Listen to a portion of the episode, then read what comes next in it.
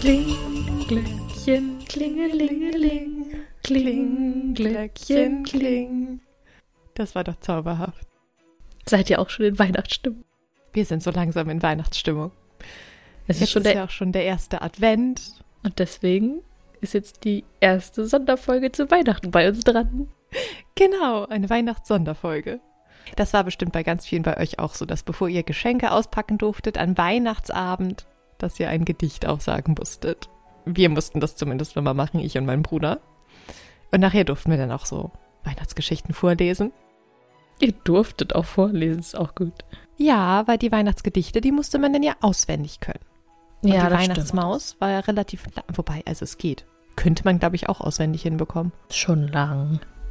Hm, Aber ja. gerade so als Kind. Mhm. Aber genau. Immerhin mussten wir nicht pro Geschenk ein Gedicht aufsagen. Das wäre, glaube ich, relativ viel geworden. Wenn du so wie Dudley 36 Geschenke kriegst, ist das tatsächlich ein bisschen viel. Nee, so viele waren es dann doch nicht. Keine, also, glaube ich zumindest. Oh, nee, auf 36 sind wir, glaube ich, nie gekommen.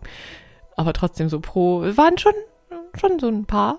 Ja, wir auch. Also, es kam auch nicht jedes Mal ein verkleideter Weihnachtsmann bei uns zu Hause rum, aber wenn es dann einen gab, dann mussten wir auch immer ein Gedicht aufsagen. Bei uns war das immer Knecht Ruprecht von Theodor Storr.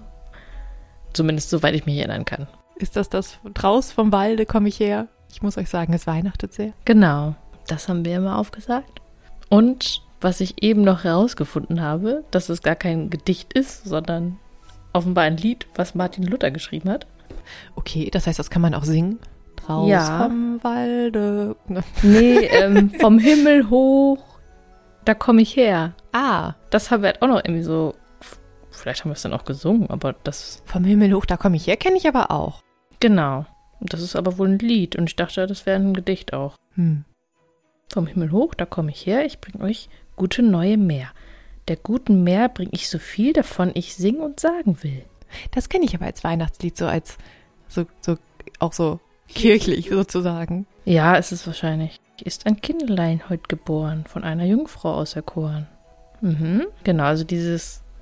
Immer wenn irgendwas von Bethlehem erzählt wird oder ein Kind ist geboren, daran kann ich mich noch sehr gut erinnern, dass wir das irgendwie mal auswendig gelernt haben oder gesungen haben oder so. Ja, so Stern von Bethlehem und so. Bei uns kam aber tatsächlich nie ein verkleideter Weihnachtsmann.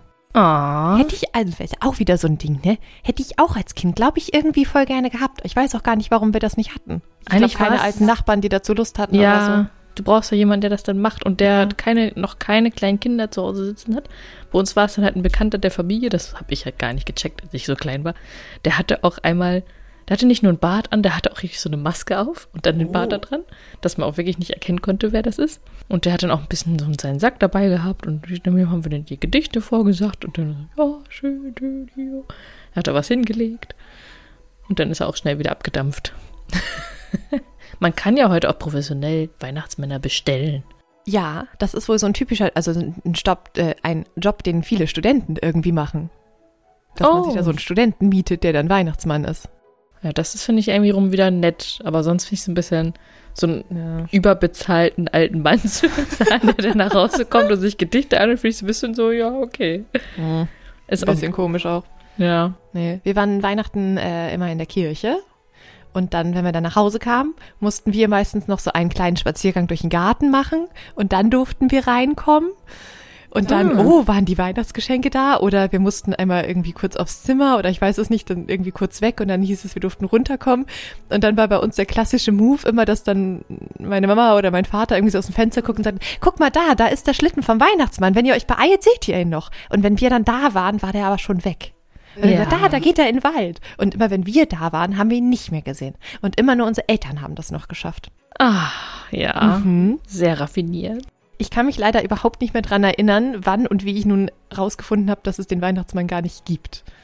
Das muss ja, also irgendwann muss das ja mal gekommen sein, aber ich weiß es nicht mehr. Naja, irgendwann hat es irgendein anderes Kind gesagt oder deine Eltern haben dich eingeweiht. Was habt ihr denn da für Geschichten vorgelesen? Oder Gedichte?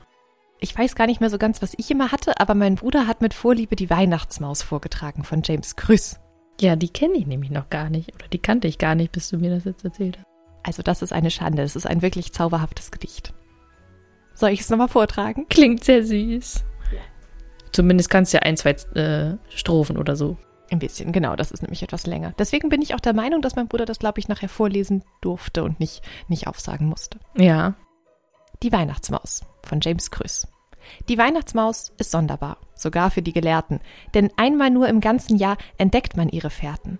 Mit Fallen und mit Rattengift kann man die Maus nicht fangen. Sie ist, was diesen Punkt betrifft, noch nie ins Garn gegangen. Das ganze Jahr macht diese Maus den Menschen keine Plage, doch plötzlich aus dem Loch heraus kriecht sie am Weihnachtstage. Zum Beispiel war vom Festgebäck das Muttergut verborgen, mit einem Mal das Beste weg am ersten Weihnachtsmorgen. Da sagte jeder rundheraus, ich hab es nicht genommen. Es war bestimmt die Weihnachtsmaus, die über Nacht gekommen. Ja, das ist süß. Ja, und so geht das dann weiter. Es ist wirklich sehr süß. Das zieht sich dann ja auch durch Weihnachten durch, weil man ja dann quasi immer sagen kann, wenn irgendwie Kekse leer gegessen sind, das war die Weihnachtsmaus. Genau, genau. Ich habe es nicht genommen. Es war bestimmt die Weihnachtsmaus, die über Nacht gekommen. Ja. Deswegen, ich glaube, als Kind, äh, es, es hat auch sehr lange gedauert, bis ich irgendwann verstanden habe, dass das so eine Anspielung sein soll, dass so wir die Weihnachtsmäuse sind, die dann den ganzen Naschkram auffuttern. Aber ich finde die Idee wahnsinnig niedlich. Es ist so lustig, wie lange Kinder alles so wörtlich nehmen und es einfach nicht verstehen. Ja. Besonders wenn ich jetzt dran denke, wir haben früher auch Lebkuchenhäuser gebaut. Ja. Und die dann halt immer so mit Haribo-Naschi beklebt. Und dann das Naschi, was oben drauf klebte, das haben wir auch immer runtergefuttert, so aus dem Zuckerguss rausgebrochen und aufgegessen, aber nie den Rest vom Lebkuchen. Das war dann auch die Weihnachtsmaus. Das war eigentlich eine sehr schöne Tradition. Ja. Vielleicht sollten wir damit mal wieder anfangen. Mhm. Schön darauf einstimmen, auf die Zeit, finde ich. Außer Genau. natürlich Weihnachtslieder hören, aber da können wir ja beim nächsten Mal drüber reden. Wie wir uns auf die Weihnachtszeit einstimmen. Ja, mit welcher Musik? Ah, ja. Ich fühle mich jetzt aber schon sehr weihnachtlich. Ja. Und jetzt hätte ich Lust auf so Weihnachtskekse. Ich glaube, die Weihnachtsmaus bei mir in der Wohnung kommt auch schon langsam raus. Riecht sie schon die Kekse? Ja, ich glaube, sie riecht schon die Kekse. Hast du schon welche gebacken? Noch nicht. Hm, Die riecht aber schon die Zutaten. Mhm. Das kann sehr gut sein. Aber da heute ja der allererste Advent ist, allererste, heute ist der erste Advent in diesem Jahr, werde ich das, glaube ich, zum Anlass nehmen und ein paar Weihnachtskekse backen. Das ist eine sehr gute Idee. Und ich werde einen heißen Kakao kochen, glaube ich. Das ist auch sehr schön. Mit Marshmallows? Ja. Oh. Marshmallows. Mhm. Und eine Weihnachtskerze anzünden. Also Oh nicht ja. nur die Adventskerze, sondern auch noch eine Duftkerze. Ah, Oh Mhm. ja. Ich mag Weihnachtsduftkerzen.